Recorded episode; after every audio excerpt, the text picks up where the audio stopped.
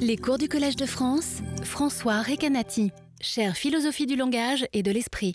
L'année dernière, j'ai fait cours sur le même sujet, euh, les dossiers mentaux. Mais comme vous le savez, ce cours a été interrompu par euh, l'épidémie, par le confinement qui a commencé quelques jours après la séance du, 12 mars, qui portait sur euh, certains thèmes sur lesquels je vais revenir aujourd'hui. Et donc, comme il restait pas mal de terrain à couvrir, et notamment cette idée de dossiers mentaux, je vais seulement commencer véritablement à l'introduire après d'assez longs préliminaires. Euh, donc j'ai pensé revenir sur tous ces points pour euh, pouvoir introduire les idées que, j'avais dû laisser de côté. Et, notamment aujourd'hui, euh, dont je ne vais évidemment pas présupposer une connaissance de ce que j'ai fait l'année dernière, c'est un plus pour ceux qui, auraient vu les vidéos, mais, ce n'est pas nécessaire parce que je vais réintroduire au, sujet, à commencer par aujourd'hui où je vais rappeler les éléments du débat entre deux, deux grands courants de pensée euh, sur le, quant à la solution à apporter au problème qui donne son titre à la leçon d'aujourd'hui, c'est le, problème de la référence. Euh, et je vais aussi parler d'un autre débat entre deux autres grands courants de pensée, un débat qui est étroitement lié, j'en parlerai dans la deuxième partie de ce cours. Euh, cet autre débat est celui sur lequel j'avais passé le plus de temps l'année dernière. Mais en tout cas, le problème de la référence et le débat qui est lié à ce problème, le débat entre deux solutions à ce problème. Euh, c'est un, problème qui concerne le rapport entre euh, nos représentations, qu'elles soient linguistiques ou mentales, d'une part, et d'autre part, la réalité, ce qu'elle représente. Euh, donc le problème concerne la façon dont nos représentations linguistiques et mentales se rapportent à la réalité. Et on peut formuler le problème euh, assez simplement. C'est un problème que les spécialistes diraient métasémantique, mais je ne vais pas entrer dans cette terminologie ni, l'expliquer. Donc le problème est le suivant. Lorsque nous pensons à quelque chose, ou bien lorsque nous en parlons, et le quelque chose, c'est un aspect de la réalité euh, typiquement extramentale et extralinguistique, je dis typiquement parce que parfois nous pensons à des pensées ou nous pensons à des paroles ou nous parlons des paroles d'autrui. Donc il y a des cas où la réalité à laquelle nos pensées ou nos paroles se rapportent ne sont pas à proprement parler euh, extramentales et extralinguistiques, mais disons, de façon générale, la pensée et la parole se rapportent à la réalité extérieure. Et la question qui se pose, c'est celle de savoir ce qui détermine euh, ce dont nous parlons ou ce à quoi nous pensons. Quand nous pensons à quelque chose, qu'est-ce qui détermine à quoi nous pensons? Et c'est vraiment une question euh, philosophique qui peut troubler, au sens où on peut se demander quel sens peut bien avoir une telle question, et on peut aussi penser qu'il y a une réponse évidente. Donc pour donner simplement un exemple, euh, si je pense à Aristote ou si je parle d'Aristote, euh, qu'est-ce qui fait que ma pensée ou ma parole se rapporte à Aristote plutôt qu'à quelqu'un d'autre? Et la réponse apparente qui donne l'impression que le problème est trivial euh, consisterait à dire que ce qui fait que c'est d'Aristote que je parle, ou à qui je pense, c'est simplement le fait que j'emploie ce nom Aristote, qui désigne Aristote et pas quelqu'un d'autre. Donc ça, ça pourrait sembler être une, réponse évidente et rapide, disons, mais c'est une réponse qui, qui, évidemment ne convient pas parce que la question se repose tout aussi bien. Qu'est-ce qui fait que le nom Aristote, qui lui-même est une représentation linguistique, qu'est-ce qui fait que le nom Aristote se rapporte à Aristote et pas à quelqu'un d'autre? Donc la question ne fait que, se, répéter ou que se reposer. Et donc, il y a cette question, il y a ce problème. J'ai parlé de deux grands courants de pensée qui correspondent à des, à des réponses, à des solutions. Et le, je suis curieux de savoir quelle est la prochaine. Ah oui, c'est Aristote, c'est bien ce que je pensais. Je me disais, n'ai-je pas une diapo sur Aristote? Ce serait le moment de la montrer. Euh, j'en avais bien une. Donc la réponse, la première réponse, celle dont j'ai parlé à la dernière séance de ce cours l'année dernière, c'est la réponse descriptiviste. Et la réponse descriptiviste consiste à dire que nous avons, nous entretenons en quelque sorte, une représentation du monde extérieur euh, qu'on peut concevoir comme une, encyclopédie mentale. Nous avons une sorte d'encyclopédie mentale qui comprend, qui inclut des, représentations des diverses entités de toutes sortes pas forcément des objets individuels, mais toutes sortes d'entités, dont nous pensons qu'elles font partie du monde en question, c'est-à-dire qu'elles existent. Et nous pensons cela à tort ou à raison, c'est-à-dire que notre représentation, notre conception du monde peut très bien être erronée. Nous pouvons penser qu'il y a des choses qui existent qui en fait n'existent pas. Euh, mais, ce qui compte, c'est que nous avons une certaine représentation du monde qui euh, comprend des représentations d'entités dont nous pensons qu'elles existent, qu'elles sont là dans le monde, et donc nous avons des représentations particulières pour ces entités, et nous avons une sorte de grosse représentation globale qui inclut, qui comprend ces représentations euh, d'entités particulières. Donc, les représentations sont dans l'esprit, ce sont des représentations internes à l'esprit, mais elles prétendent représenter des entités présentes dans la réalité extérieure, dans la réalité extramentale. Et, donc il y a cette prétention, disons, qui est intrinsèque à ces représentations. Mais la prétention, euh, euh, disons, les représentations ne sont pas forcées, comme je viens de le suggérer en parlant de, cas où, où en fait on se trompe, euh, les représentations ne sont pas forcées de réussir à faire référence, comme on dit. La notion de référence, c'est cette idée justement de se rapporter à quelque chose dans la réalité. Donc, dans certains cas, les représentations entrent effectivement en correspondance avec quelque chose de réel. Je laisse cette notion de correspondance non définie, je vais y revenir. Euh, donc, on a ces représentations qui prétendent représenter des choses, et dans certains cas, la représentation réussit à entrer en correspondance avec quelque chose dans la réalité. Et quand c'est le cas, le quelque chose en question acquiert le statut de référent ou de référence. Euh, j'emploierai référent et référence euh, de façon interchangeable. Le mot référence est un peu ambigu parce qu'il peut désigner soit la relation de référence entre la représentation et ce qu'elle représente, soit ce qui est représenté qu'on peut désigner de façon non ambiguë comme étant le référent, mais on parle aussi de ce qui est représenté comme étant la référence. Donc, dans certains cas, euh, la représentation réussit à représenter quelque chose, c'est-à-dire à entrer en correspondance avec quelque chose. Et dans d'autres cas, les représentations échouent. Et dans ce cas-là, la représentation n'a pas de référence, est dénuée de référence. Il n'y a pas quelque chose qu'elle représente. Euh, bien sûr, il y a un sens où il y a quelque chose qu'elle représente, mais ce quelque chose n'existe pas. Il n'y a pas quelque chose de réel qui corresponde à la représentation. C'est ça qu'on veut dire quand on dit que la représentation est dénuée de référence. Avoir une référence, ça veut dire qu'il y a quelque chose de réel qui correspond à la représentation.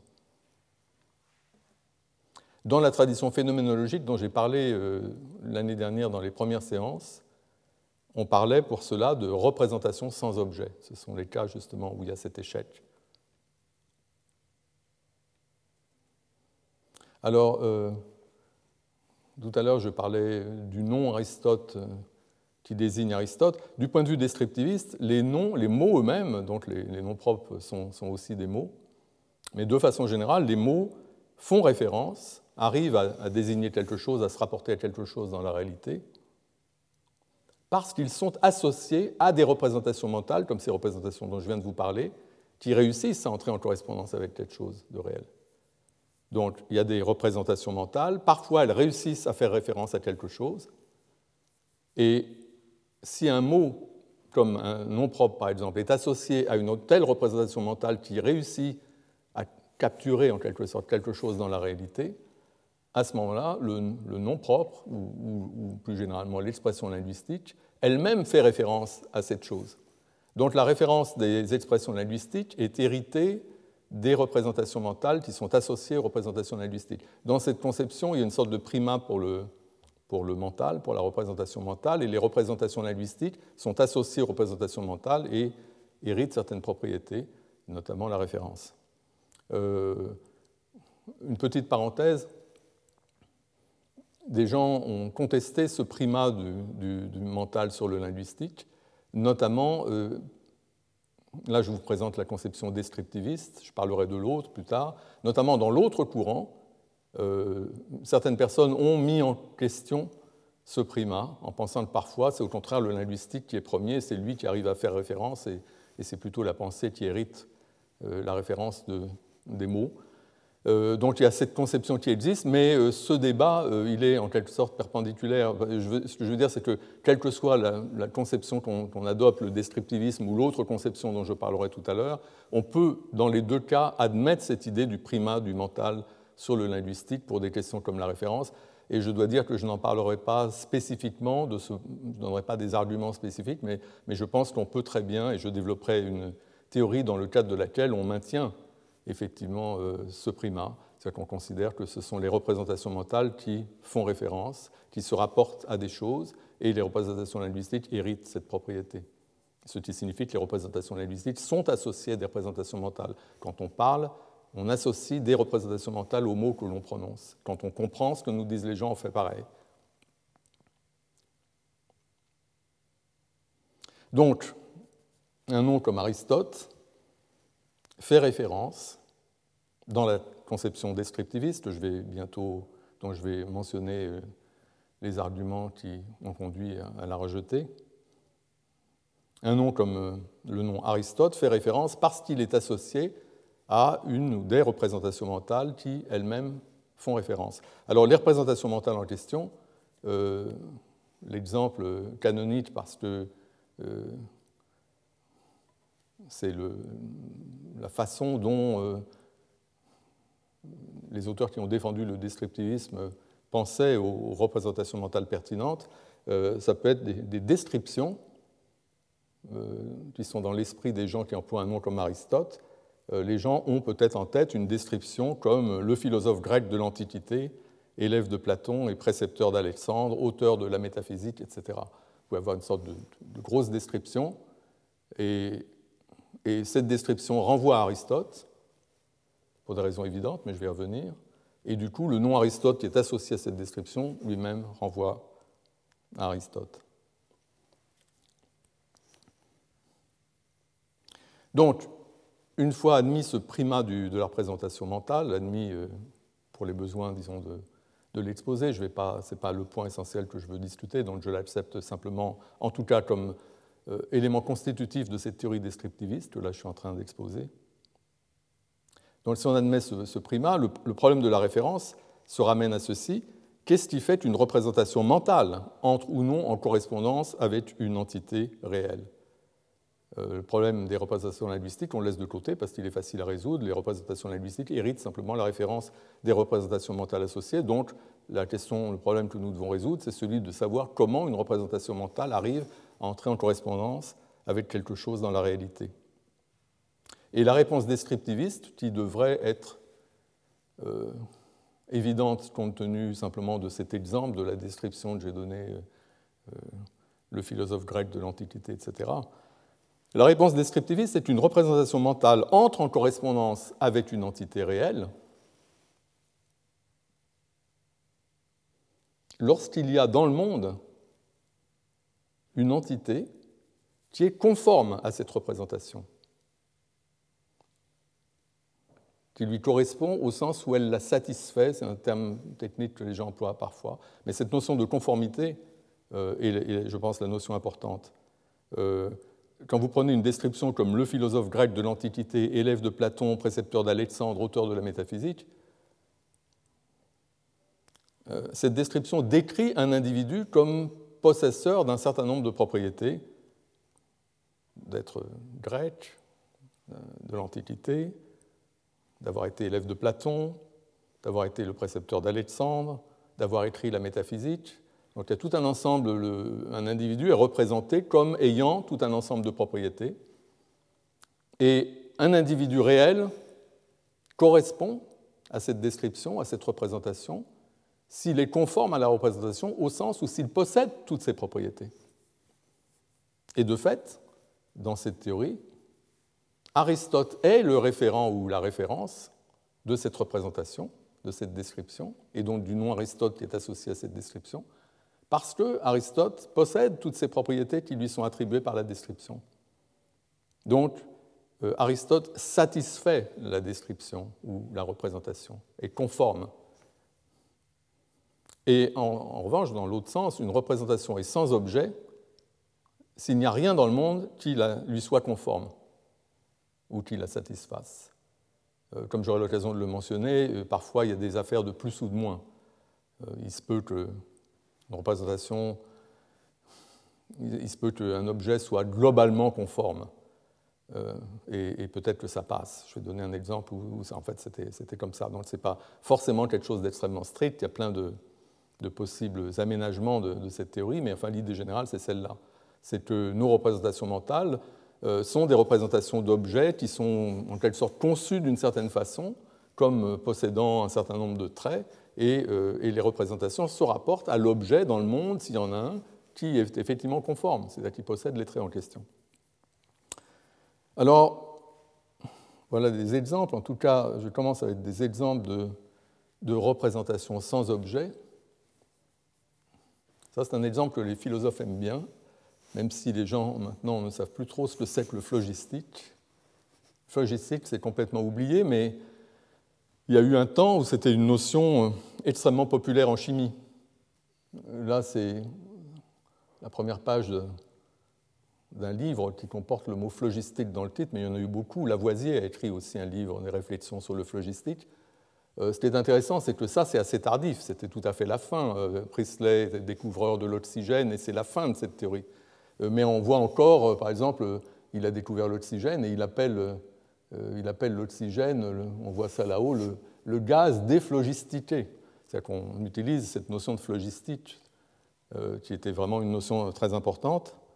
Euh, c'était une notion qui avait été élaborée notamment, non pas inventée, mais, surtout développée par Stahl dans, sa théorie chimique. Et le phlogistique, c'était censé être une sorte de, fluide présent dans la matière et qui s'en échappe pendant la combustion, quelque chose comme ça. Donc c'était solidaire d'une certaine théorie de la combustion. Et là, j'ai mis euh, Lavoisier euh, donc, qui a écrit des réflexions sur le phlogistique. Euh, en gros, la théorie du phlogistique a disparu à partir du moment où Lavoisier a proposé une autre théorie de la combustion. Et, il est apparu à ce moment-là qu'en fait, le phlogistique n'existait pas. la théorie était fausse. Et il n'y a, pas cette chose-là euh, qui était supposée exister, n'existait pas. Donc il s'agit d'une représentation sans objet, et c'est pourquoi les philosophes aiment bien euh, utiliser cet exemple. Une conception erronée à quoi rien ne correspond dans la réalité. Alors il y a un autre exemple qui est, à vrai dire, mon exemple préféré, parce que vous allez voir, il y a une très intéressante, un très intéressant parallélisme dans ce cas. C'est un exemple que j'ai mentionné l'année dernière, contrairement au phlogistique. C'est le cas de Leverrier. Le Verrier était un, astronome, disons un mathématicien, euh, astronome, et, euh, Le Verrier a postulé, fait l'hypothèse, euh, qu'il y avait une certaine planète qu'il a nommée Vulcain en 1860. Et c'est une planète, non pas, c'est pas une planète qu'il avait observée, mais c'est une planète dont il avait inféré l'existence à partir de certaines données. Euh, il y avait des, certaines perturbations dans l'orbite de Mercure, dont il pensait qu'elle pouvait s'expliquer si on supposait qu'il y avait euh, une planète, qui, un corps céleste qui, en quelque sorte, interférait, qui était responsable de, ces perturbations par rapport à ce qui aurait dû être en l'absence d'une telle planète. Donc il avait supposé qu'il y avait une telle planète il l'a nommée Vulcain et euh, il a entrepris en gros de la trouver. Et il est apparu qu'en fait, la théorie était fausse, la conception était incorrecte, et qu'il n'y avait pas de telle planète, et que les anomalies qui avaient été relevées dans l'orbite de Mercure s'expliquaient d'une autre façon. Donc là, il y a un cas où on a une représentation, on le verriez à cette représentation de Vulcain, cette planète qui est responsable de ceci et de cela, et, et il a fait des calculs pour savoir où elle se situait, etc. Mais en fait, tout ça était incorrect. Mais la raison pour laquelle je dis que cet exemple est très intéressant, c'est parce que c'était exactement la même chose qui s'était passée avec le même Le Verrier 15 ans auparavant, où Le Verrier avait fait l'hypothèse pareillement d'une planète responsable aussi des perturbations dans l'orbite, cette fois d'Uranus. Et il avait fait aussi des calculs en disant qu'elle doit se trouver par là, compte tenu, disons, des, de ce qui devrait être le cas s'il n'y avait pas une telle planète et de ce qu'on observe en fait. Et, ce qui s'est passé, c'est que là, la conception de Le s'est révélée correcte. C'est-à-dire que les, il y avait bien une planète qui était responsable des perturbations dans l'orbite d'Uranus, au moins partiellement, et suite au calcul de Le concernant sa position, les astronomes ont pu l'observer au télescope en 1846. Ils ont braqué leur télescope là où il fallait, et effectivement, il y avait quelque chose. Euh, donc là, c'est exactement la même chose, sauf que euh, au lieu d'être une représentation sans objet, là, la conception est correcte, l'hypothèse est bonne, et en fait, ça marche. Euh, c'est à propos de Le Verrier que je vous disais que parfois, il y a de l'à peu près, les conceptions sont globalement correctes, parce qu'en fait, je crois me souvenir que, que les calculs de Le Verrier n'étaient pas tout à fait exacts, en fait. Ils ont trouvé la planète, mais pas exactement à l'endroit qui était indiqué, mais pas très loin quand même, et donc ça passe. La conception n'était pas totalement 100% correcte, mais suffisamment correcte pour guider l'observation télescopique et permettre effectivement l'observation de Neptune. Donc là, tout ça illustre parfaitement euh, cette conception descriptiviste, euh, cette idée qu'on a des représentations dans l'esprit, ces représentations décrivent le monde comme et les entités présentes dans le monde comme possédant un certain nombre de propriétés, dans cette grosse représentation globale, l'encyclopédie mentale, il y a des représentations de choses particulières comme euh, Vulcain, Neptune, des entités qu'on suppose qui existent et on leur attribue certaines propriétés. Et parfois, euh, la conception est correcte, et il y a bien quelque chose dans la réalité qui correspond, et à ce moment-là, c'est la référence. On peut employer le nom Neptune et faire référence à la planète. La planète qu'on peut observer, photographier, ça c'est un cliché de la NASA qui qui nous montre Neptune, mais évidemment pour Vulcain, on ne peut pas faire ça parce que là, la conception était incorrecte et il n'y avait rien qui correspondait. Donc, on a ces représentations. Parfois, elles réussissent à entrer en correspondance à quelque chose parce qu'elles décrivent quelque chose qui existe réellement. Il y a quelque chose dans la réalité qui correspond à la description. Donc, dans le cas de Neptune, il y avait quelque chose, il y avait une planète. Dans le cas de Vulcain, il n'y avait rien, il n'y avait pas de planète. Et donc la référence réussissait dans un cas, échouait dans l'autre. Euh, quand je dis la référence réussissait, échouait, là j'emploie référence dans, l'autre sens. C'est la relation, euh, euh, la tentative de faire référence à quelque chose réussissait ou échouait. Donc, la référence, il y a référence à quelque chose quand il y a quelque chose dans la réalité qui, qui correspond, c'est-à-dire quand la représentation décrit correctement quelque chose de réel.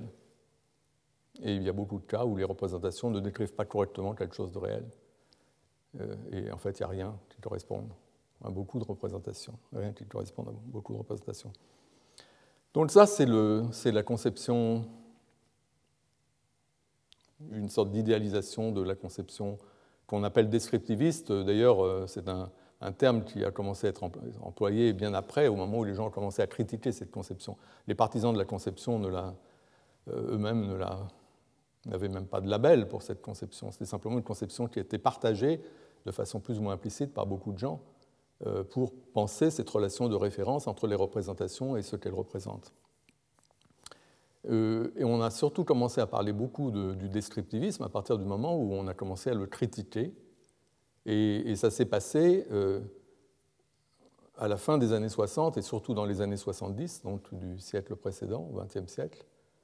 Euh, il y a eu un mouvement euh, de révolte contre le descriptivisme euh, qui s'est développé, et mouvement qui était porteur d'un autre point de vue, d'une autre conception. autre conception aussi qui, dont la, pas toujours facile de synthétiser l'essentiel de, cette autre conception, mais je vais quand même essayer de le faire, comme je l'ai fait déjà l'année dernière. Et donc, euh, je, vais assez rapidement sur ces questions parce que je les déjà en fait, euh, j'en ai déjà parlé, notamment dans la dernière séance du cours de l'année dernière. Euh, une des raisons pour lesquelles la conception descriptiviste a été abandonnée, c'est qu'elle implique, elle a des conséquences, cette conception. Si elle est vraie, il y a certaines choses qui devraient s'observer, disons. Et parmi ces conséquences, il y a des choses qui, justement, ne semblent pas du tout être vraies. Donc elle a des mauvaises conséquences en quelque sorte. Elle implique des choses qui ne semblent pas être vraies, qui semblent être fausses, à savoir, pour l'essentiel, elle implique que pour penser à quelque chose ou pour en parler, pour arriver à penser à quelque chose ou à en parler, il faut être en possession, soi-même, d'une conception de la chose en question qui soit, qui ait un ensemble de propriétés qui soit correcte, mais aussi qui soit singularisante. Et par singularisante, euh, c'est l'idée que la conception en question doit euh, convenir à une chose et une seule. Parce que la référence, euh, quand vous faites référence à quelque chose, il y a une chose unique à quoi vous faites référence si vous réussissez à faire référence. Et même si vous ne réussissez pas, quand vous faites référence, vous prétendez faire référence à une chose particulière, distinguée de toutes les autres. si je dis Aristote a écrit la métaphysique, je parle d'une personne particulière, Aristote. Euh, donc, parfois, on parle de référence singulière à cause de cette propriété de viser un objet déterminé, unique. Et, donc, euh, si on parle de la référence singulière, euh, entre parenthèses, il y a d'autres formes de référence. On peut faire référence à, autre chose qu'à des individus particuliers, comme je l'ai dit tout à l'heure. Mais la plupart des gens qui ont écrit sur ces questions pensaient au cas particulier très important de la référence singulière. Et le descriptivisme, dans ce cas particulier, implique que pour arriver à faire référence à quelque chose, il faut avoir une conception de cette chose qui convienne à cette chose et à cette chose seulement pour arriver à la distinguer et faire que ce soit bien cette chose-là euh, dont on parle ou à quoi l'on pense. Donc la conception doit être singularisante et aussi elle doit être correcte. Et euh, ces deux, choses-là posent un véritable problème. Euh, parce que parmi les choses dont nous pouvons, nous savons bien que nous pouvons parler, euh, dont nous pouvons parler ou auxquelles nous pouvons penser, il y en a beaucoup que nous ne sommes pas capables de décrire d'une façon à la fois correcte et singularisante. Alors je ne sais pas si c'est intuitif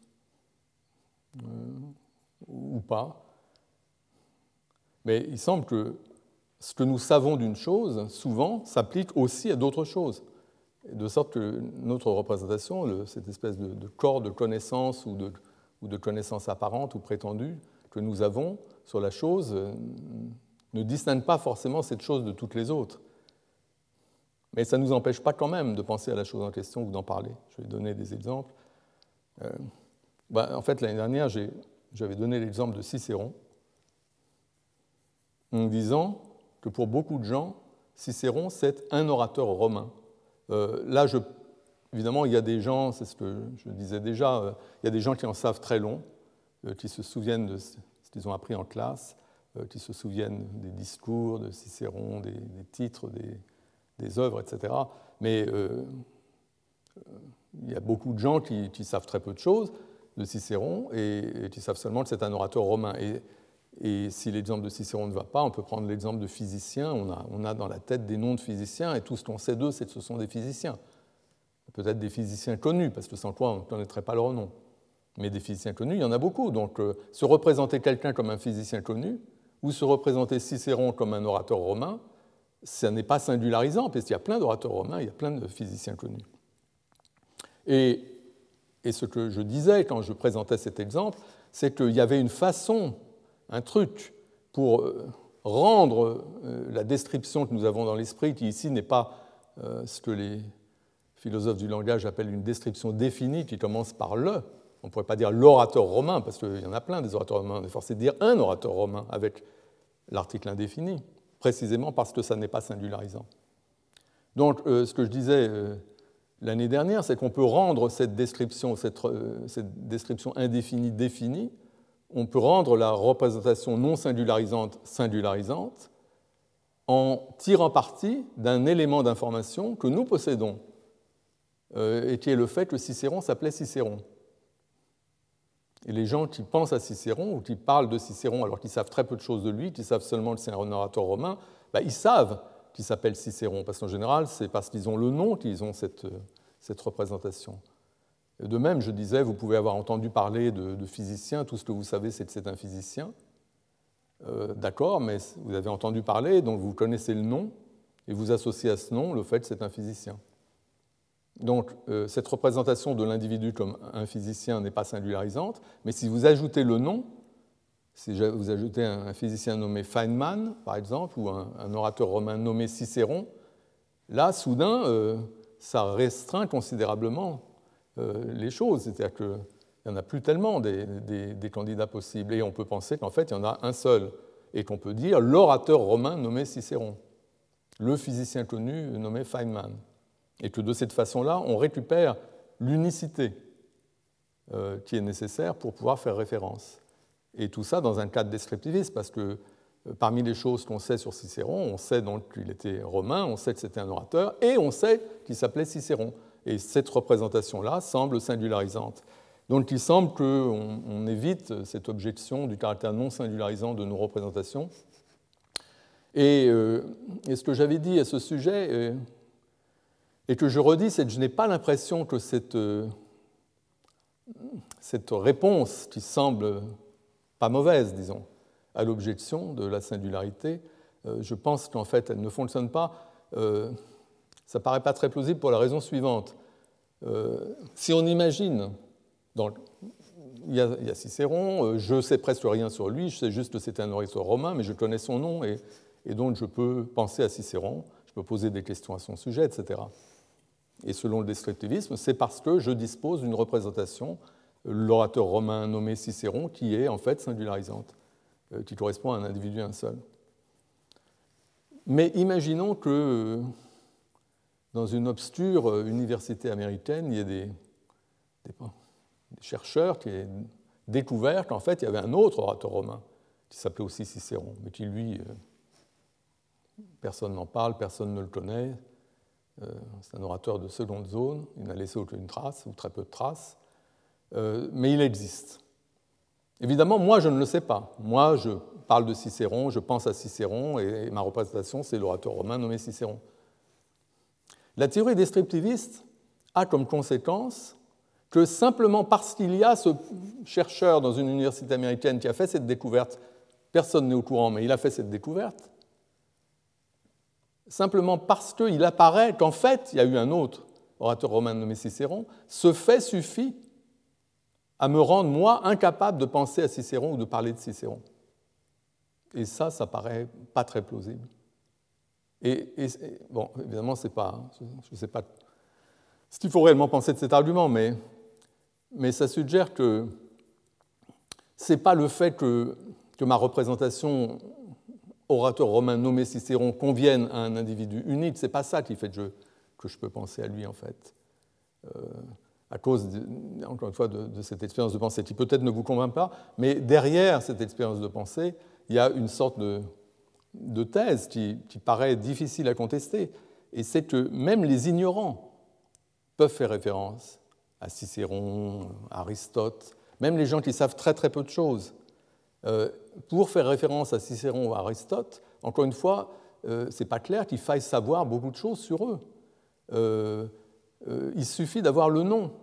Si vous avez le nom Cicéron ou le nom Aristote, et peut-être quelques connaissances, mais vraiment minimales, euh, euh, eh ben, ça suffit pour faire référence, la possession du nom.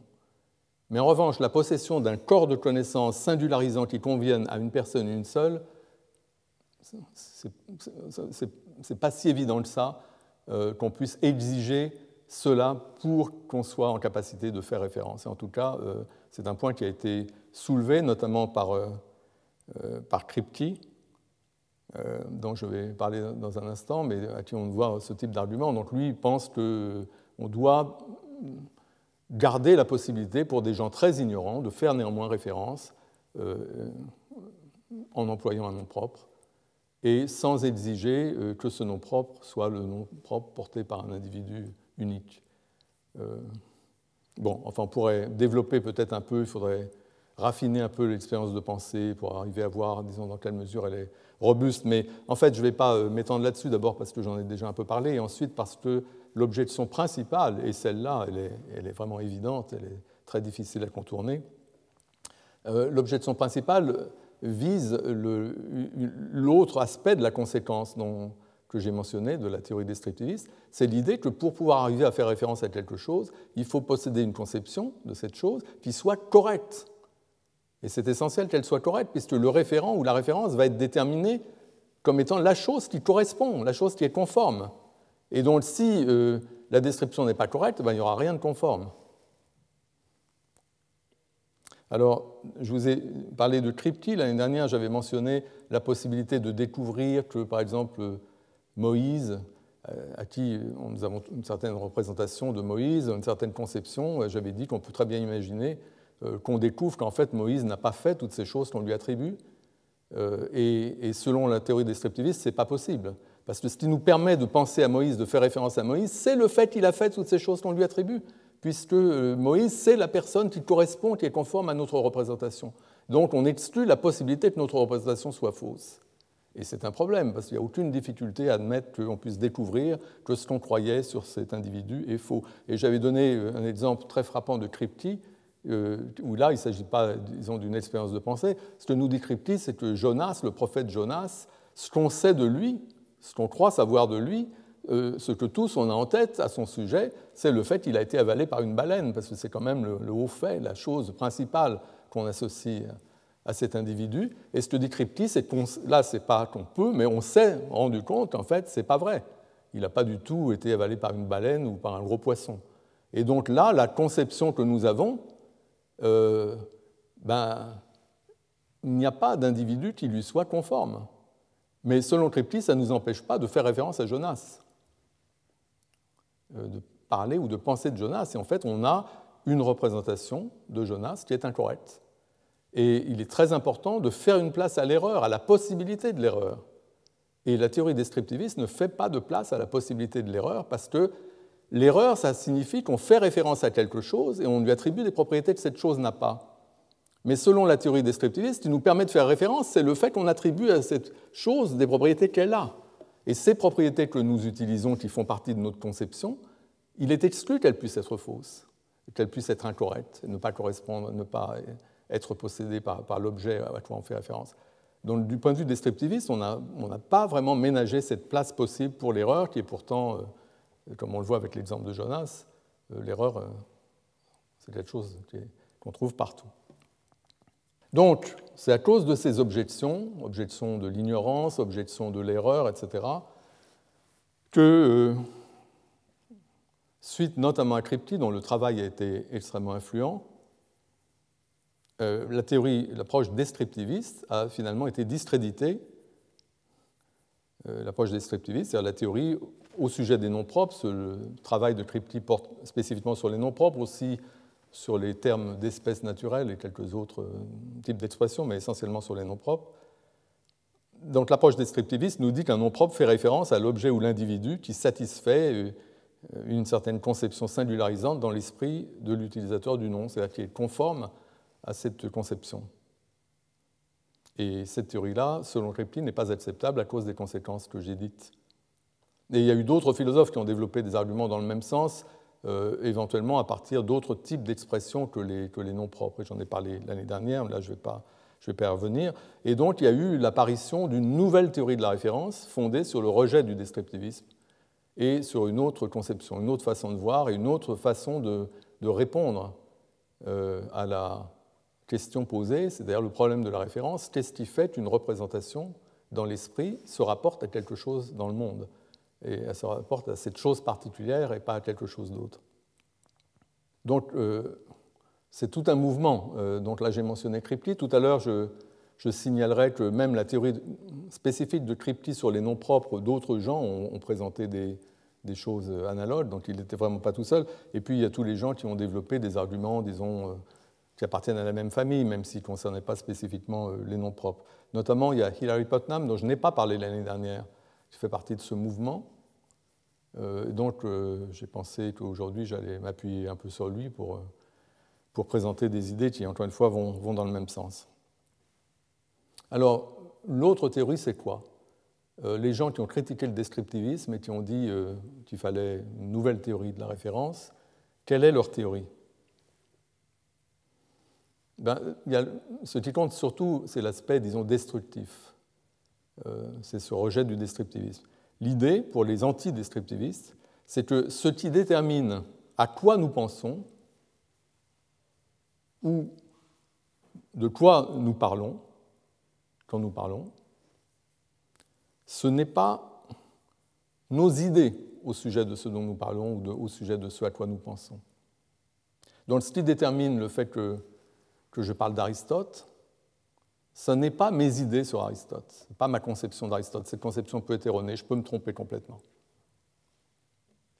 Les idées que nous avons sur les objets ou les choses, les individus, etc., euh, auxquels nous pouvons penser ou dont nous pouvons parler, ces idées, souvent, sont très vagues, elles ne sont pas singularisantes dans le cas de la référence singulière, euh, et, souvent elles sont incorrectes. Et donc, la conclusion euh, que, tire Putnam, c'est que ce qui détermine la référence n'est pas dans la tête. C'est l'expression qui a connu une grande vogue chez les antidescriptivistes. Euh, ils ne le formulent pas exactement comme ça, ils ne disent pas ce qui détermine la référence n'est pas dans la tête, mais il y a cette expression dans la tête qui est importante. Euh, ce qui détermine la référence, ce n'est pas ce qu'on a dans la tête, ce n'est pas nos représentations, c'est quelque chose d'autre. Quoi d'autre? Ben, Tout simplement, la dichotomie ici, c'est ce qu'il y a dans la tête, les représentations internes, disons, à l'esprit, et ce qu'il y a dans le monde. Et en fait, ce qui détermine à quoi nous pensons ou de quoi nous parlons, ce sont des relations externes entre nous et les choses qui sont présentes dans notre environnement. Ce n'est pas ce que nous avons dans la tête, mais c'est ce qu'il y a autour de nous. Et plus précisément, ce sont nos relations avec les choses qu'il y a autour de nous. C'est ça qui détermine de quoi nous parlons ou à quoi nous pensons. Alors le modèle ici, euh, c'est clairement la photographie, et parfois on parle de modèle photographique. Les gens qui parlent de modèle photographique le font souvent euh, d'une façon critique, parce qu'ils pensent que c'est un modèle qui est trop simpliste. Mais en tout cas, pour présenter l'idée générale, je pense que c'est très bien de, partir de là. Quand vous avez une photo, la photo représente quelque chose ou quelqu'un. Si c'est un portrait, euh, la photo représente quelqu'un. L'individu qui est représenté, l'individu qui est sur la photo, comme on dit, c'est l'individu qui était devant l'objectif je ne sais pas si on voit bien, la photo est un peu sombre. L'individu qui était devant l'objectif au moment où la photo a été prise. C'est ça qui détermine qui est sur la photo. Et la photo n'a pas besoin de lui ressembler pour qu'elle soit la photo de cet individu. Donc là, on voit bien la relation de référence dans le cas de la photo. La photo fait référence à l'individu qui se trouvait devant l'objectif au moment où la photo a été prise. Euh, imaginons une photo qui ne ressemble pas à l'individu en question. Ça arrive très souvent. Il y a des photos qui ont des effets de lumière, etc. Ça ne ressemble pas du tout. Donc imaginons que la photo ne ressemble pas à cet individu, et imaginons qu'il y ait un autre individu en tout point conforme à la photo. Donc évidemment, on aura l'impression que c'est une photo euh, de cet autre individu. On aura cette impression, mais ce sera une illusion. Parce qu'en fait, ça n'est pas une photo de cet individu, c'est une photo de l'autre celui qui était devant l'objectif. Donc là, ce qui compte, c'est une certaine relation entre la photo et l'individu. L'individu était là, c'est parce qu'il était là que la pellicule a été impressionnée comme elle l'a été et qu'au final, on a cette photo. Et c'est à cause de cette relation entre la photo et l'individu qu'on dit que la photo est une photo de cet individu. C'est une relation entre les deux, une relation euh, de type causal ici, historique aussi bien. Et c'est quelque chose que, dans cette nouvelle théorie, il y a l'idée que ce sont, comme dans le cas de la photographie, des facteurs historiques et causaux qui, au final, déterminent la référence, et non pas des facteurs qualitatifs comme la ressemblance ou la conformité. Et donc, on applique cette idée aux représentations mentales en général, et on dit qu'elle renvoie non pas aux entités qui sont conformes aux représentations,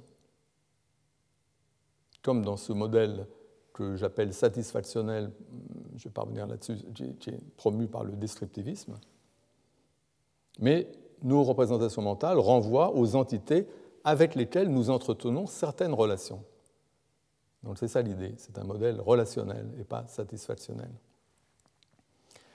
Et encore une fois, euh, intuitivement, il faut penser à la photographie. Alors, c'est clair que l'extension du modèle photographique marche très très bien dans le cas de la perception. La perception ressemble, la perception visuelle ressemble pas mal à, la photographie. Donc l'objet que je vois, quand je vois un objet, ce n'est pas l'objet qui satisfait une certaine conception dans mon esprit. Parce que je peux très bien voir quelque chose et me tromper complètement sur cette chose et avoir une conception tout à fait erronée de ce que je vois. L'objet que je vois, c'est l'objet qui affecte causalement mon appareil visuel. C'est à nouveau l'objet qui se trouve devant moi, et un peu comme dans le cas de la photo. Et donc, il y a bien des cas où on voit quelque chose, mais on n'est pas capable de l'identifier, on n'est pas capable de le reconnaître, et éventuellement, on lui attribue des propriétés même très importante que, cet objet n'a pas. Et dans des cas où je ne sais pas du tout ce que c'est que je vois, ben je peux quand même penser à l'objet que je vois. Je peux penser cette chose. Je peux me dire, mais quelle est donc cette chose? Et là, ma conception est extrêmement euh, pauvre. Ce qu'on a simplement, c'est qu'on a cette relation. La relation en elle-même me suffit à penser à l'objet. Dans ce genre de cas, on parle de pensée démonstrative, parce que c'est une pensée qu'on exprimerait avec euh, des expressions démonstratives du langage, en disant cette chose, justement. Donc, il y a cette idée de relation extérieure opposée aux représentations que nous nous faisons des, choses auxquelles nous pensons ou dont nous parlons, représentations dont on suggère qu'elles sont en fait sans pertinence directe pour la fixation de la référence. Et ça, ça marche bien dans des cas qui ressemblent à la photographie, comme le cas de la perception. Mais dans le cas des noms propres, c'est un cas très différent, évidemment, de la perception. Mais là aussi, dans la théorie de Kripke, euh, ce ne sont pas des descriptions singularisantes dans l'esprit du sujet qui fixent la référence, puisque Kripke pense d'abord que souvent on n'a pas de description singularisante, et il pense aussi que quand on en a, elles peuvent être fausses, elles peuvent être erronées. Donc ça ne peut pas être ça qui fixe la référence. Ce que pense Kripke, c'est qu'un nom propre fait référence d'une façon en quelque sorte autonome. Euh, ça, c'est une expression qu'emploie David Kaplan, je crois, ce terme autonome. C'est-à-dire que le nom, euh, on revient un peu à cette histoire du primat du mental euh, que j'ai évoqué au début, où là, une tentative peut-être de renversement de ce primat. Il y a l'idée que, le nom propre en lui-même possède une référence, fait référence à quelque chose, en vertu de son histoire propre au nom propre. Et l'histoire dont il s'agit dans cette théorie euh, de Kripke, ça c'est une diapo tirée du, cours de l'année dernière, euh, Kripke nous décrit les choses en disant qu'un nom est d'abord introduit, un nom propre est introduit euh, à un moment à l'occasion de ce qu'il appelle un baptême initial. On, assigne le nom propre à quelque chose, à un individu, à un objet ou à ce qu'on veut, à un bateau. On assigne un nom propre au cours d'une situation où euh, l'objet est perceptible, l'objet est donné, les gens le voient. Donc il y a cette relation causale, disons, à l'objet que les gens voient. on assigne pendant ce baptême le nom à l'objet, et les gens, les participants, se trouvent de ce fait habilités à utiliser le nom pour faire référence à l'objet euh, quand ils parlent à d'autres gens, euh, notamment d'autres gens qui ont également participé et qui ont fait cette assignation aussi du nom, du nom à l'objet. Donc, mais, mais, ce qui compte surtout, c'est que les gens qui ont participé à ce baptême, ou, les gens qui connaissent l'objet directement, qui l'ont perçu, qui savent que le nom est le nom de cet objet, etc., et qui peuvent donc employer le nom, ces gens-là vont parler, vont utiliser le nom pour parler de l'objet. Par objet, euh, je redis ce que je dis généralement, j'emploie le mot objet en un sens philosophique qui couvre n'importe quelle entité, pas forcément des individus, euh, des objets individuels, mais je parle d'objets en général, et les objets, ça peut être des personnes. C'est, encore une fois un usage philosophique du mot d'objet. Euh, je devrais ne pas l'utiliser de cette façon-là parce que les gens, ça, pose des problèmes, mais je ne peux pas m'empêcher parce que c'est une habitude. Donc, euh, les gens qui commencent à employer le nom pour parler de l'objet vont éventuellement en parler à d'autres gens qui, eux, ne connaissent pas l'objet, ne l'ont pas vu, ne le connaissent pas directement. En tout cas, ils n'étaient pas là au baptême.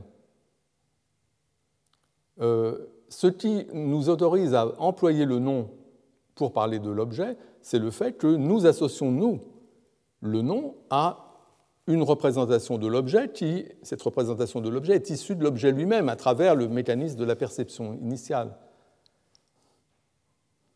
Et nous-mêmes, nous sommes donc habilités à utiliser le nom pour faire référence à l'objet, mais quand nous parlons à quelqu'un d'autre, cette autre personne n'est pas habilitée à utiliser le nom pour faire référence à l'objet parce qu'il n'est pas relié à l'objet lui-même.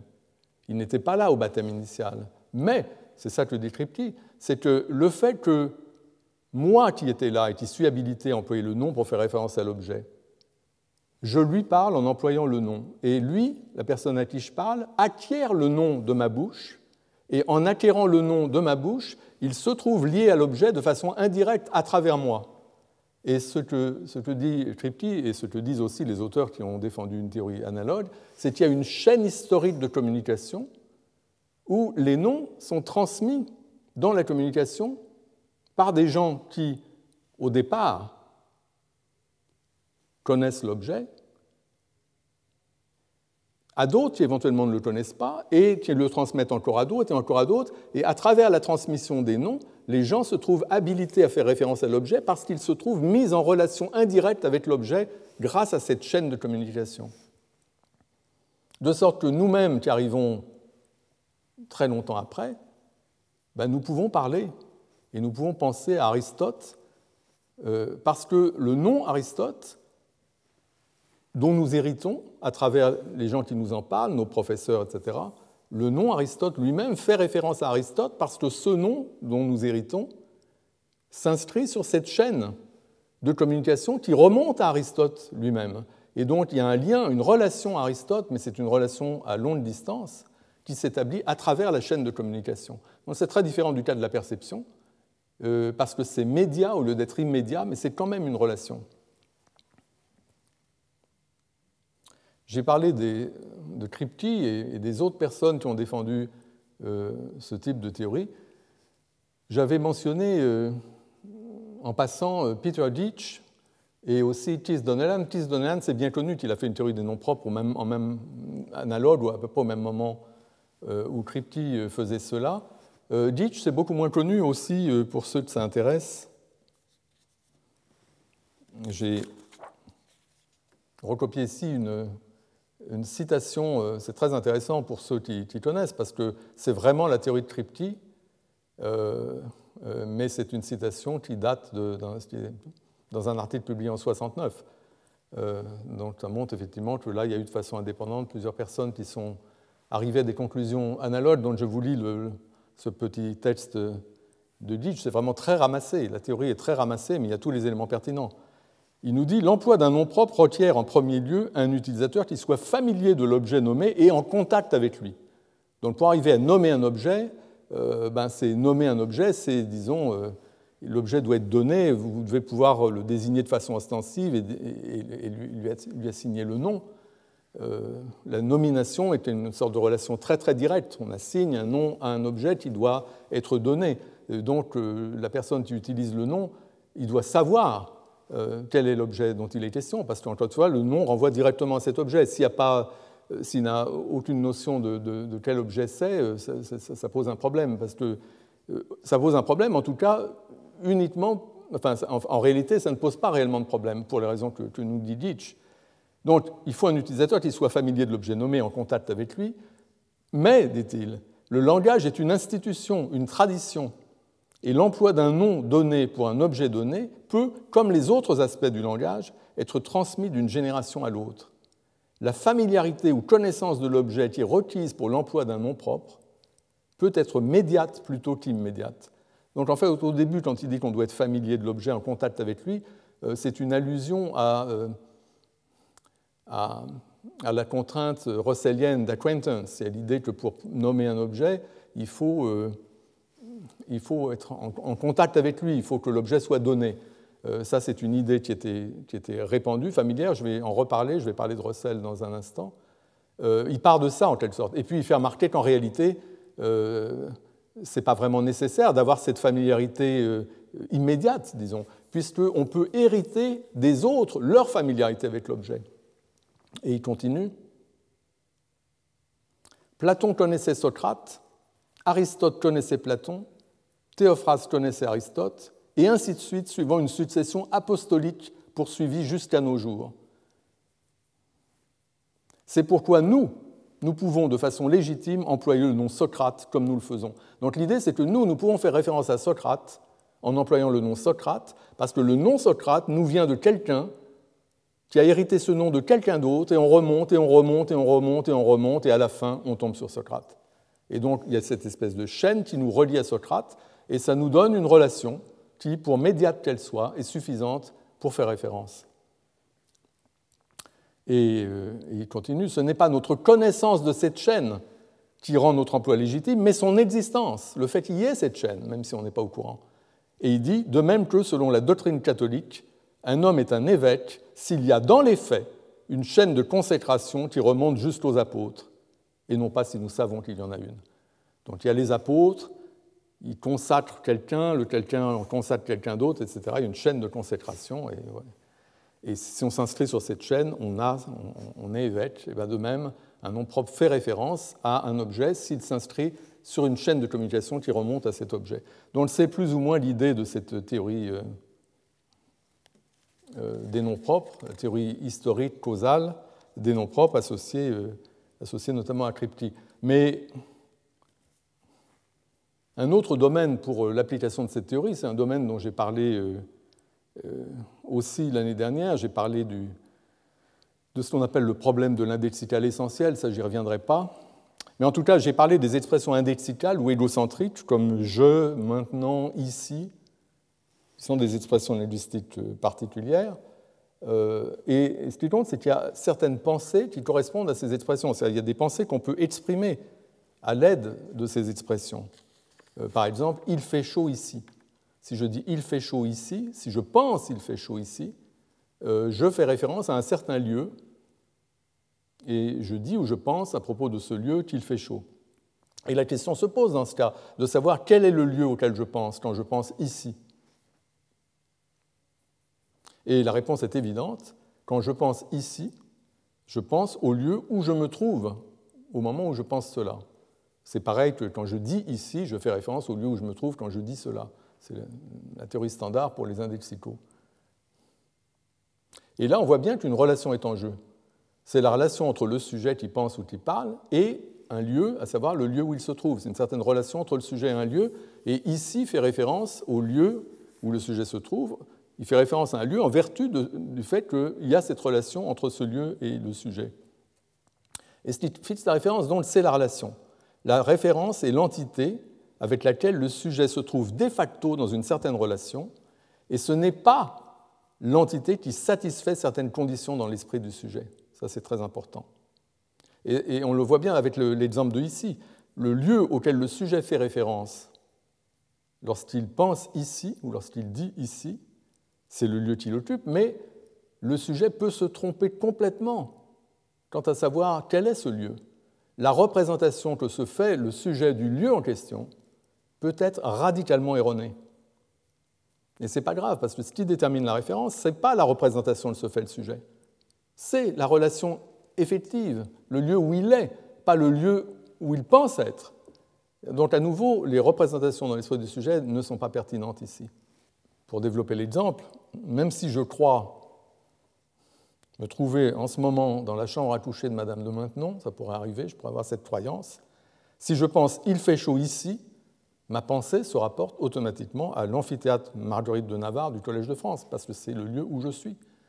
Et donc si je dis il fait chaud ici, si je pense il fait chaud ici, ce que je dis ou ce que je pense est vrai ou faux en fonction de ce qui se passe dans l'amphithéâtre Marguerite de Navarre du Collège de France la chambre à coucher de Madame de Maintenon ne joue aucun rôle là-dedans, quand bien même je me représente le lieu auquel je fais référence comme étant la chambre à coucher de Madame de Maintenon. Mais c'est une représentation erronée, et ce n'est pas elle qui, fixe la référence, qui détermine la référence. On a quelque chose de tout à fait analogue avec un autre indexical qui est je.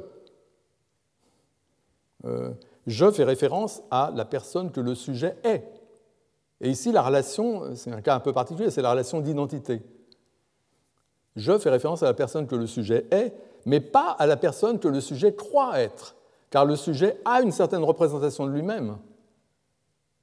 Et la référence de je, ça n'est pas l'individu qui est conforme à la représentation que le sujet a de lui-même. Ce n'est pas du tout ça. La référence de je, c'est la personne que le sujet est effectivement. Et on voit très bien ça avec euh, l'exemple traditionnel du fou qui croit qu'il est Napoléon. Euh, si le fou qui croit qu'il est Napoléon dit J'ai gagné la bataille d'Austerlitz, il dit quelque chose de faux, même si Napoléon a gagné la bataille d'Austerlitz, puisque en disant je, il fait référence à lui-même et pas à Napoléon. Et même, encore une fois, quand bien même il croit qu'il est, lui-même Napoléon. Et donc, pour résumer, les indexicaux, de façon évidente, exploitent certaines relations contextuelles aux entités auxquelles nous faisons référence sur le mode indexical. Relation contextuelle, relation à un lieu, quand on dit ici, qui est le fait de s'y trouver. Relation à un individu, quand on dit je, qui est le fait d'être cet individu. Relation à un moment, si on dit maintenant, qui est que c'est le moment auquel euh, on moment auquel on parle ou auquel on pense, etc. Mais également, euh, on peut considérer que les démonstratifs dont je parlais tout à l'heure, c'est une sorte de catégorie d'indexico. Si je pense ceci, euh, l'objet auquel je pense, c'est l'objet sur lequel mon attention se trouve fixée au moment où je, dis ou pense cela. Donc il y a ces relations dans le contexte où on, emploie l'indexical quand on parle, ou dans le contexte dans lequel on pense, une pensée indexicale comme il fait chou ici, dans ce contexte, il y a un certain nombre de choses auxquelles on peut faire référence en vertu des relations avec, lesquelles, avec ces choses, relations qui valent dans ce contexte. Dans le cas des noms propres, c'est très différent parce que, comme je l'ai dit tout à l'heure, les relations qui nous permettent de faire référence avec des noms propres sont des relations à longue distance, non pas des relations à l'objet qui sont données dans le contexte d'emploi immédiat, mais des relations qui sont données dans un contexte complètement élargi, où il faut remonter longtemps, loin dans le temps, pour suivre la chaîne de communication et remonter à l'objet, mais ce sont quand même des relations médiates entre nous et l'objet. Et de façon générale, ce sont les relations qui nous permettent de faire référence aux choses, et non pas les relations avec les choses, et non pas euh, les conceptions des choses que nous avons. Et donc cette conception est très bien résumée par l'expression de Putnam, euh, quand il dit que la référence ce qui fixe la référence n'est pas dans la tête. La référence à ce à quoi nos représentations se rapportent est déterminée non par des caractéristiques intrinsèques de nos représentations mentales, par leur contenu ou un aspect de leur contenu, mais au moins en partie par l'environnement dans lequel ces représentations interviennent et jouent leur rôle, et par des relations externes avec des entités présentes dans l'environnement. Euh, donc c'est ça, c'est ce qu'on appelle l'externalisme. Et donc la conception euh, alternative du descriptivisme on peut, dire que c'est l'externalisme, car l'externalisme nous dit ce qui fixe la référence, ce sont des relations externes aux choses présentes dans l'environnement. Ce n'est pas ce qu'on a dans la tête. Euh, l'externalisme, c'est une, une, idée dont j'ai dit que j'allais parler de Putnam, donc je le fais maintenant. C'est euh, une idée qui a eu une vogue très importante, c'est une idée qui maintenant est très largement dominante. Je ne vais pas en parler de façon générale de l'externalisme, mais je vais vous donner l'exemple l'expérience de pensée fameuse euh, qui a inauguré ce, courant de pensée, euh, c'est l'expérience de pensée euh, du Hilary Putnam dite de terre jumelle. C'est l'idée, c'est ce qu'imagine Putnam. Il imagine qu'il existe une planète qui serait la réplique exacte de la Terre, au moindre détail près. Donc évidemment, c'est vraiment de l'imagination. C'est-à-dire que tout ce qu'il y a sur Terre, on le trouve sur Terre jumelle.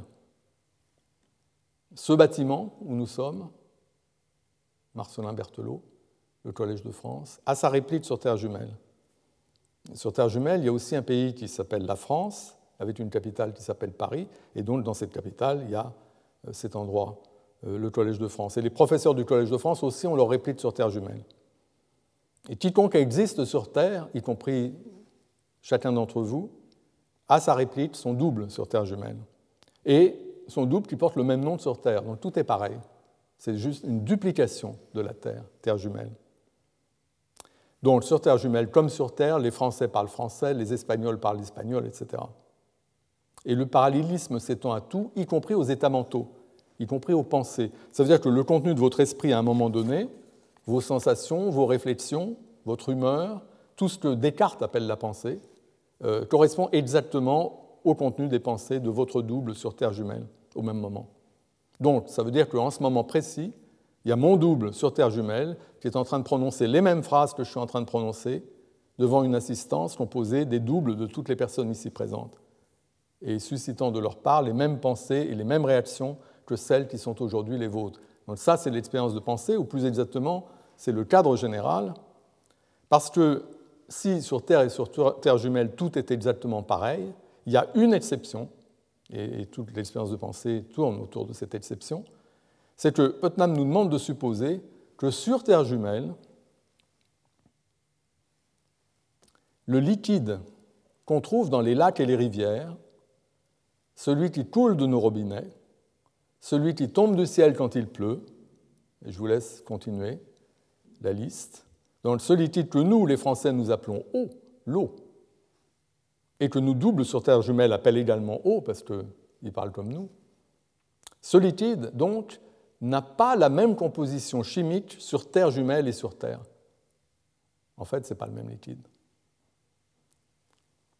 Sur Terre, donc, comme vous le savez, l'eau est un composé d'hydrogène et d'oxygène correspondant à la formule H2O,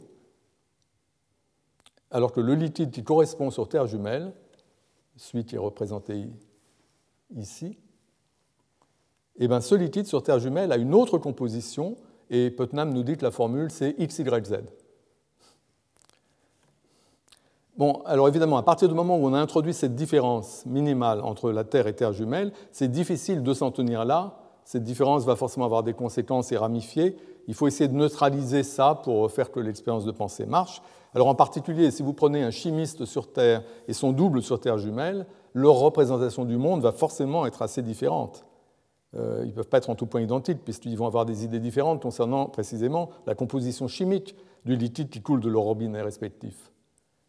Euh, et pour éviter ce genre de complications, Putnam suggère de situer les choses avant 1750, c'est-à-dire à un moment où les savants n'étaient pas en mesure d'analyser la composition chimique de l'eau. Donc on a ces, la Terre, Terre jumelle, tout est pareil, sauf que le liquide, là, dans un cas c'est du H2O, dans l'autre cas c'est du XYZ, mais les apparences sont les mêmes. Alors le but de l'expérience de pensée, c'était de montrer que la référence d'un mot comme eau ne dépend pas ou pas seulement des représentations mentales de ceux qui utilisent le mot. Et en l'occurrence, les utilisateurs du mot sur Terre et sur Terre jumelle ont par stipulation exactement les mêmes représentations mentales. Lorsqu'ils emploient le mot eau, ils pensent à ce liquide incolore, inodore, etc., qui se trouve dans les lacs et les rivières, qui étanche la soif, qui tombe du ciel quand il pleut. Ils pensent à ça, ils pensent à la même chose. Mais c'est ça le point essentiel, ils ne font pas référence à la même chose quand ils emploient le mot. Alors, je vais essayer de vous le montrer. Euh. Imaginez quelqu'un sur Terre, Oscar, qui a devant lui, comme moi ici, une bouteille, et qui, à propos de cette bouteille devant lui, pense, il y a de l'eau dans cette bouteille. Donc, il y a son double sur Terre jumelle, on va l'appeler Toscar pour simplifier les choses. Et son double Toscar sur Terre jumelle, il a aussi une bouteille devant lui, et il pense aussi, il y a de l'eau dans cette bouteille. Alors, bien sûr, leurs représentations mentales sont les mêmes, ils disent la même chose, mais euh, il y a une différence, c'est que ce qu'il y a dans la bouteille de Toscar, c'est du XYZ alors que ce qu'il y a dans la bouteille de Oscar, c'est du H2O. Donc ça, c'est une différence, disons, environnementale entre les deux. OK. Et maintenant, ce que je voulais faire remarquer, c'est la chose suivante.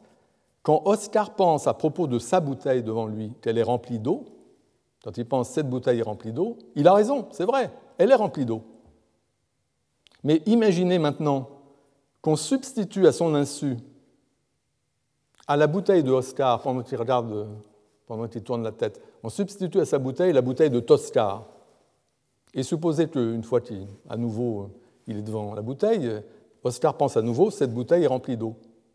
Et bien maintenant il a tort. Parce que la bouteille qu'il a devant lui En fait, ce n'est pas de l'eau qu'il y a dedans, c'est du XYZ. Ce n'est pas ce que nous, sur Terre, nous appelons l'eau. Ce que nous, sur Terre, nous appelons l'eau, c'est certes le liquide qui a toutes ses propriétés, mais c'est le liquide qu'on trouve dans notre environnement. Et là, il se trouve que ce qu'il y a dans la bouteille devant lui, puisque c'est la bouteille qu'on a, substituée à la sienne, ce qu'il y a dans cette bouteille, ça n'est pas comme ce qu'il y avait dans la sienne de l'eau, c'est autre chose. C'est un liquide qui ressemble à l'eau, mais qui n'en est pas. Donc, lorsqu'Oscar et les terriens emploient le mot eau, ils font référence à l'eau, ce liquide incolore inodore qui se trouve dans nos lacs et nos rivières. Mais quand Oscar et les habitants de Terre Jumelle emploient le même mot eau, ils font référence à un autre liquide, lui aussi incolore inodore, qui se trouve dans leurs lacs et dans leurs rivières. Et la référence du mot eau n'est pas la même pour les deux. Évidemment, il n'y a pas de différence de conception entre la représentation que se fait de l'eau Oscar et celle que se fait Oscar. Leurs représentations mentales sont identiques, mais ce que ça montre, c'est que la référence des mots n'est pas déterminée parce que les utilisateurs ont dans la tête l'environnement joue un rôle important, un rôle capital, car c'est à lui que les mots renvoient. Les mots désignent les choses qui nous entourent, celles avec lesquelles nous sommes en relation, en interaction, plus ou moins permanente dans le cas de l'eau. Euh, une différence environnementale comme celle que Putnam postule entre la Terre et Terre jumelle suffit donc pour induire une différence référentielle, quand bien même ne lui correspond aucune différence interne dans l'esprit des utilisateurs. Je voudrais, euh, parce qu'il reste très peu de temps, commencer à évoquer, euh, j'ai parlé un peu trop, je me suis un peu trop étendu sur des choses dont j'avais déjà beaucoup parlé euh, l'année dernière. Et comme il reste très peu de temps, je voudrais quand même mentionner l'autre débat, celui auquel j'avais consacré euh, pas mal de séances l'année dernière, un, débat qui, est lié étroitement à celui dont je viens de parler, mais qui n'est pas le même. Et il faut arriver à comprendre la relation entre les deux. C'est un débat qui j'ai parlé du premier comme un débat métasémantique, là je, m'adresse aux spécialistes, et là il s'agit plutôt d'un débat sémantique cette fois. Euh, c'est un débat, un autre débat qui porte sur ce que c'est que le contenu des représentations, que ce soit les représentations mentales ou linguistiques. Euh, ce que c'est que leur valeur sémantique. Ce qui, quand on a une représentation, un signe, un symbole ou quelque chose de cette nature, euh, quelque chose qui est porteur de contenu, eh ben, il doit y avoir quelque chose qui est le contenu de la représentation, le, sens du signe ou du symbole, etc. Il doit y avoir quelque chose, disons, une valeur sémantique, quelque chose qui correspond. Sans quoi, ce ne serait pas une représentation, ce ne serait pas un signe, ce ne serait pas un symbole. Et la question qui se pose, c'est de savoir qu'est-ce que c'est que le contenu, euh, le sens d'un signe ou le contenu d'une représentation en général. Quel est cet, cet, élément sémantique qui correspond, quel est ce signifié qui correspond au signifiant, si vous voulez? De quelle nature c'est? Donc ça, c'est le débat, le second débat, qui est, comme j'ai dit, étroitement lié au premier. Et c'est un débat euh, qui oppose, en gros, deux conceptions, l'une qu'on associe à Frege et l'autre qu'on associe à Russell. Euh, donc, la première théorie, c'est la théorie de Russell, et c'est de ça que j'ai parlé l'année dernière. J'ai appelé ça la théorie Fido-Fido. Le premier Fido a des guillemets. La théorie Fido-Fido, c'est l'idée qu'il y a ce lien direct entre la représentation, ici le nom Fido, ce qui est représenté, ici le chien Fido, et en gros, c'est tout ce qu'il y a à dire. Euh, le contenu d'une représentation, c'est ce qu'elle représente. C'est ce que j'ai appelé la référence. Et c'est tout ce qu'il y a à dire. Donc c'est une théorie toute simple du contenu des représentations. Le contenu d'une représentation, c'est ce qu'elle représente, c'est la référence, c'est l'entité du monde, la chose du monde, l'aspect de la réalité à quoi elle renvoie. Donc, le contenu du nom Mont Blanc, c'est un exemple qui a été discuté euh, par et Russell dans une correspondance célèbre, donc c'est pourquoi je le reprends ici. Le contenu du nom Mont Blanc, pour, euh, pour c'est la montagne le nom représente et le nom de cette montagne, et c'est la montagne qui est le contenu, qui est ce qui est représenté. Donc Russell défendait ça au moins pour les noms propres, et en fait il voulait étendre cela à tous les, tous les symboles simples, si, on peut dire. Euh, les noms propres pour lui sont comme des étiquettes associées directement aux choses qui nous sont données dans l'expérience. Donc quand effectivement des choses nous sommes données, nous sommes en contact avec elles, nous pouvons les nommer, nous pouvons leur associer des noms, et à ce moment-là, le nom est une représentation qui renvoie directement à ces choses. Alors Frege objecte que euh, cette théorie est trop simpliste et qu'il faut distinguer deux choses, le sens et la référence. Donc le nom Mont Blanc fait référence à la montagne, il désigne cette montagne, mais la référence n'est pas le contenu, ou en tout cas n'épuise pas le contenu. Le contenu, il y a plus dans le contenu d'une représentation que simplement la référence, la chose représentée. Il y a une autre dimension importante que Frege appelle le sens, et, qui est la façon dont la référence est présentée. Alors, euh, voici ici un exemple. Euh, vous avez ces énoncés. La plus haute montagne d'Europe dépasse les 4000 mètres le Mont Blanc dépasse les 4000 mètres, ce que dit Frege, c'est qu'un sujet parfaitement rationnel, qui ne fait pas de faute de logique, peut néanmoins être ignorant en géographie et ne pas savoir que le Mont Blanc est la, la plus haute montagne d'Europe. Un tel sujet pourrait très bien accepter comme vrai le premier énoncé, que la plus haute montagne d'Europe dépasse les 4000 mètres, mais ce sujet pourrait avoir des doutes à propos du second et ne pas l'accepter, le tenir pour vrai. Et pour Frege, ce que ça montre et ce que ça prouve pour lui, c'est que ces deux énoncés n'expriment pas la même pensée, n'ont pas le même contenu. Parce que si c'était la même pensée, le même contenu dans les deux cas, un sujet qui accepte ce contenu, le tient pour vrai, tout en le rejetant pour faux dans le deuxième cas, se, contredirait. Ce serait un sujet incohérent. Il ne serait pas un sujet rationnel. Le fait qu'un sujet rationnel puisse accepter une chose et refuser l'autre montre que ces deux choses, ces deux énoncés n'expriment pas la même pensée. C'est une sorte de contrainte générale sur la pensée qu'un sujet rationnel ne peut pas accepter une pensée et la refuser en même temps. Donc pour Frege, ça prouve que ces deux énoncés expriment des pensées différentes, et donc ça montre que le contenu de pensée qui correspond à un énoncé euh, ben, euh, contient quelque chose de plus que la référence, parce qu'en l'occurrence, la plus haute montagne d'Europe et le Mont Blanc désignent la même montagne. La référence, c'est la même, mais la montagne n'est pas présentée de la même façon dans les deux cas. Le mode de présentation est différent. Euh, la référence est présentée comme la plus haute montagne d'Europe dans un cas, comme le Mont Blanc dans l'autre.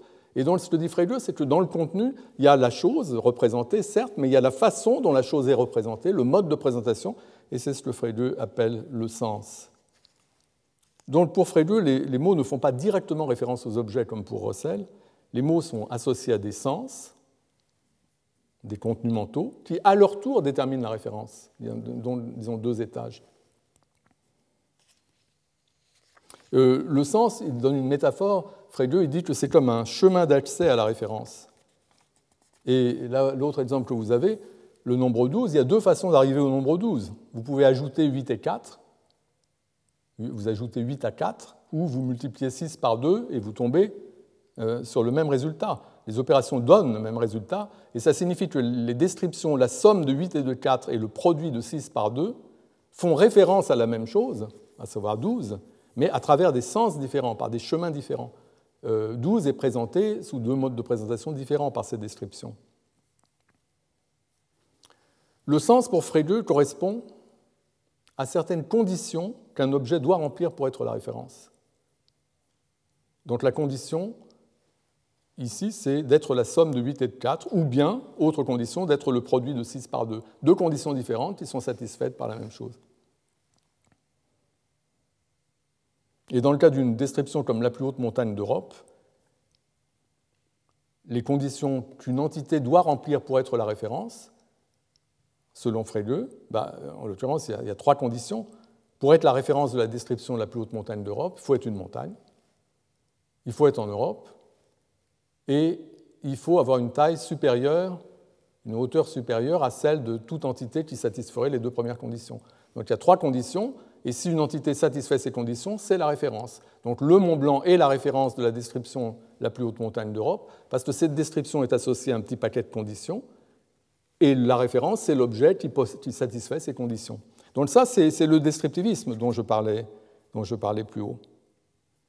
Mais euh, pour Frege, il pense qu'on peut vraiment établir la nécessité de cette étape intermédiaire du contenu mental qui fixe la référence par le fait qu'un sujet rationnel peut, encore une fois, accepter un énoncé et refuser l'autre, et ce qui prouve, selon lui, que ce n'est pas le même contenu de pensée que le sujet associe.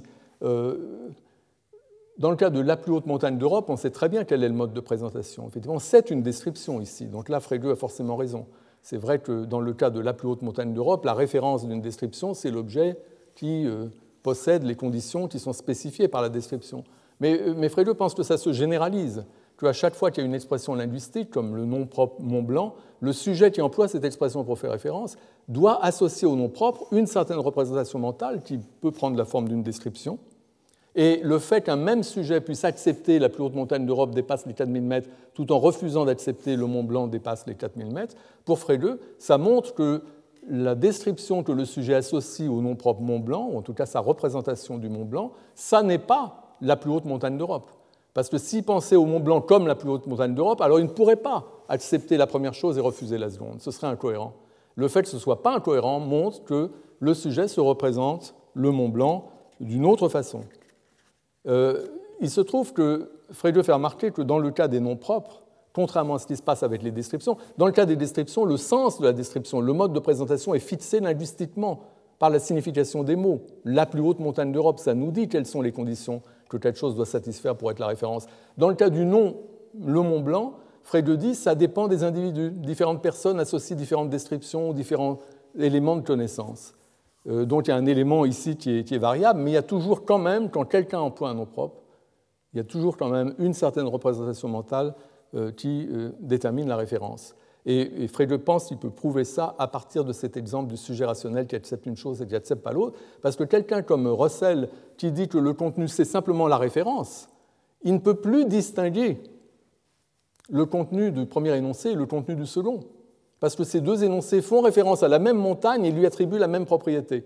Donc si le contenu, c'est simplement l'objet lui-même et la propriété qu'on lui attribue, ce sera le même contenu. Mais si c'est le même contenu, comment expliquer qu'un sujet rationnel puisse l'accepter et le refuser en même temps, ce qui est normalement la marque de l'irrationalité?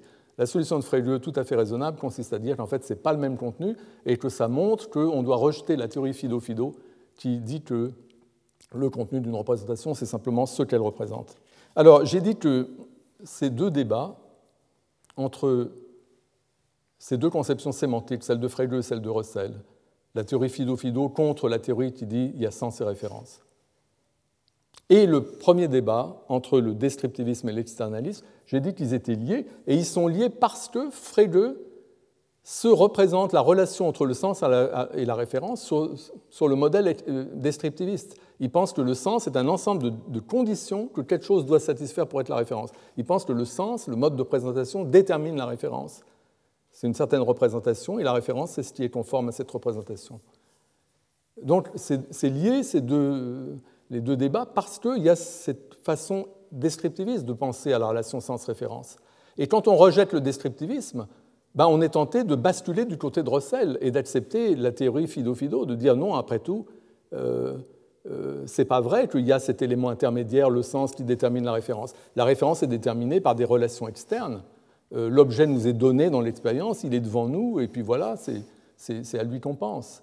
Euh, donc on n'a pas besoin de cette théorie avec deux niveaux de contenu. Et donc on se retrouve en fait avec deux théories qui ont chacune un ensemble d'arguments en leur faveur qui sont, euh, donc là je n'ai plus le temps de les, développer ces arguments, mais qui sont euh, très solides. Euh, du côté de, de Frege, il y a cet argument de la rationalité du sujet. On doit distinguer des contenus comme étant des contenus différents si un sujet rationnel peut accepter l'un et refuser l'autre. Ça suffit pour dire que c'est des contenus différents. Donc il a cet argument, c'est un argument massu. Ça objecte à l'identification du contenu et de la référence. Parce que le sujet peut ne pas se rendre compte que c'est la même référence et, il reste rationnel néanmoins. Donc on a besoin d'un niveau intermédiaire de mode de présentation, c'est ce que dit Frege. D'un autre côté, Frege offre une conception descriptiviste de la relation entre sens et référence, et la critique du descriptivisme est quelque chose dont il faut tenir compte. On ne peut pas accepter cette conception, d'autant plus qu'il y a un autre argument contre cette approche euh, descriptiviste que je n'ai pas donné, dont j'en parlerai la prochaine fois, c'est ce que j'appelle l'argument de la patate chaude. C'est un argument très fort qui conduit à aller du côté de Russell et à dire que la référence doit être directe.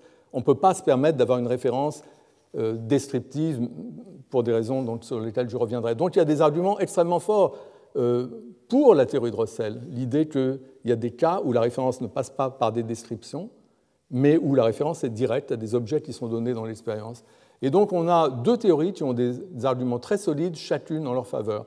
Et la seule façon, la seule solution face à cela consiste à prendre des éléments dans chaque théorie et en rejeter d'autres. Et en l'occurrence, dans la théorie de, de, Frege, je pense qu'il faut garder la distinction sens-référence, le fait que le contenu ne se réduit pas à la seule référence, mais il faut rejeter la conception descriptiviste du sens et l'idée notamment qu'il faut garder l'idée que, la référence est déterminée par des relations externes. Et, et donc, il faut garder aussi ce qu'il y a chez Russell, c'est cette idée que Parfois, nous faisons référence de façon indirecte à des choses que nous ne connaissons que par description. Comme ici, Jacques l'Éventreur. Les gens de Scotland Yard, Jacques l'Éventreur, ils ne savent pas du tout qui c'est. Ils savent simplement que c'est la personne, telle qu'elle soit, qui a fait tous ces meurtres, qui est responsable de tous ces meurtres de prostituées. Euh, c'est ça, ils ont une certaine représentation descriptive. Et la référence, c'est la personne qui est conforme à cette description, si on a une. Donc il y a des cas où le descriptivisme marche. Mais il y a énormément de cas où il ne marche pas, et, de toute façon, ça ne pourrait pas être. le descriptivisme ne pourrait pas être généralisé à cause de l'argument de la patate chaude que je présenterai. Euh, donc il y a beaucoup de cas où la référence est directe. Donc on doit garder cette idée russellienne de référence directe, mais la rendre compatible quand même avec la distinction du sens et de la référence, en réinterprétant cette relation de référence, cette notion de référence directe, d'une autre façon que de la façon euh, russellienne en acceptant la théorie Fido-Fido qui nous dit que le contenu, ça n'est rien d'autre que la référence. Ça, ça va beaucoup trop loin. Mais il faut quand même accepter cette idée de référence directe, euh, interprétée d'une autre façon. Et donc, euh, ben, je reviendrai sur tous ces points la prochaine fois. Retrouvez tous les contenus du Collège de France sur www.colège-2-france.fr.